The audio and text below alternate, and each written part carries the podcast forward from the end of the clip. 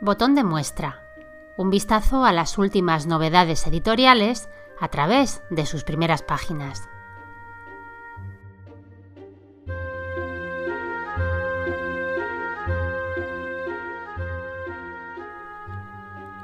Un podcast de libros de Teresa Miss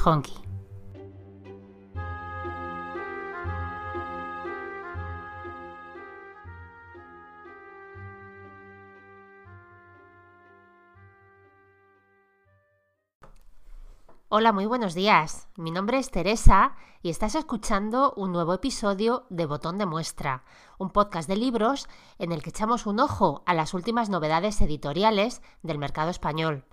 Hoy vamos a leer el principio de La marca del inquisidor de Marcello Simoni, un libro editado por Duomo en su colección Los Imperdibles. Está traducido por Monse Triviño y tiene 416 páginas. Cuesta 18,90 euros en papel y 9,49 en Kindle. Este libro, el de hoy, es uno de esos thrillers históricos que gustan bastante y que al final venden muchísimo. En este caso se habla ya de que lleva 3 millones de ejemplares vendidos.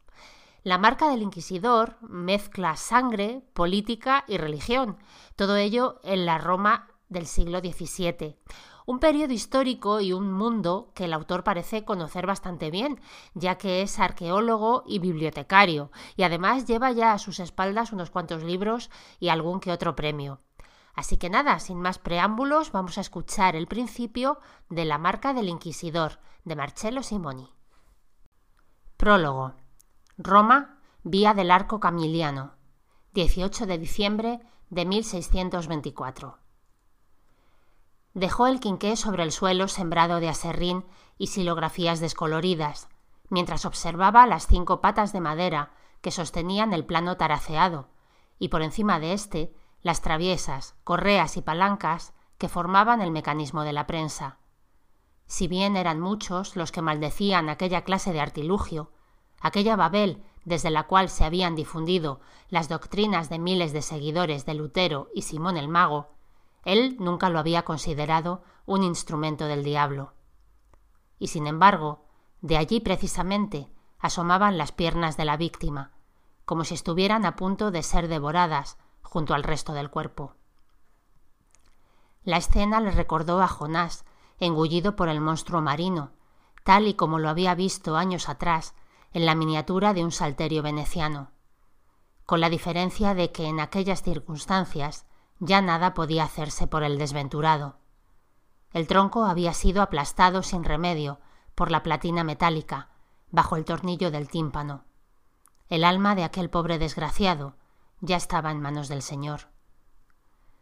Fray Girolamo Vampa recogió el quinqué y se dirigió al otro extremo de la prensa. No fue la macabra imagen la que lo estremeció, sino más bien una sensación remota, familiar, que lo hizo llevarse una mano hasta la base del cuello. Tal vez fuera el olor de la tinta de agallas, o tal vez el olor aún más penetrante de los aceites con los que se impregnaban los moldes de madera de boj.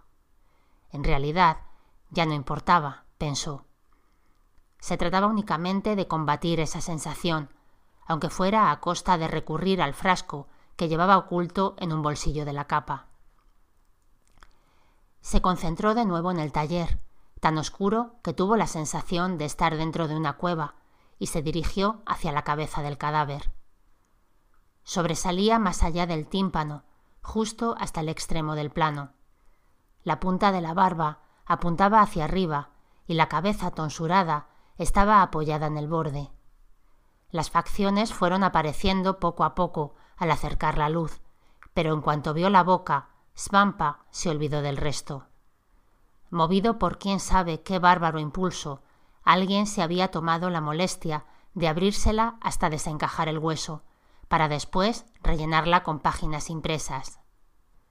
No todas, sin embargo, habían terminado en el interior de la cavidad, Muchas habían caído al suelo o a los pies de la prensa. Parecían pertenecer a uno o varios librillos del mismo formato, y las habían arrancado con tanta prisa como rabia, sin la menor consideración por el papel ni por la encuadernación. Fray Girolamo recogió una de aquellas páginas y sujetándola por una esquina, la examinó con atención. Luego se la mostró al mesnadero, que esperaba en silencio junto a la entrada. Cañolo, que ese era su nombre, sacó una mano de debajo del manto y se colocó bien el ala de fieltro de su sombrero. Por el amor de Dios, Magister, dijo con una voz ronca, sabéis muy bien que yo no entiendo de letras ni de alfabetos. Svampa se abstuvo de contestar.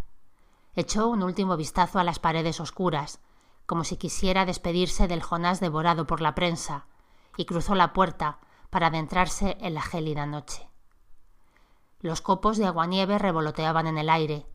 El coche de caballos, que lo, había, que lo había apartado de sus ocupaciones vespertinas en una pequeña iglesia de la campiña romana, lo esperaba a veinte pasos de un arco en ruinas, entre la maraña de edificios vetustos que se encontraban frente al colegio romano.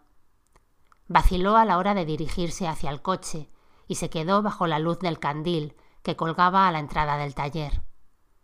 De nuevo experimentó una sensación de familiaridad, pero la rechazó, molesto. Y de nuevo se llevó los dedos a la base del cuello, justo debajo del escapulario de Dominico, como si estuviera hurgando en un pasado repleto de angustias y secretos.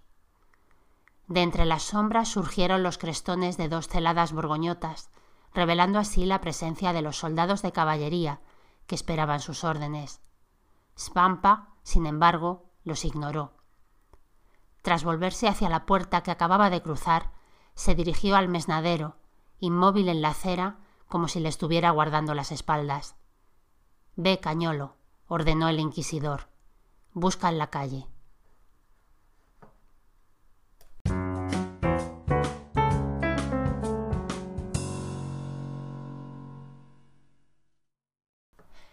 Pues así arranca La marca del Inquisidor, la última novela de Marcello Simoni editada por Duomo en su colección Los Imperdibles.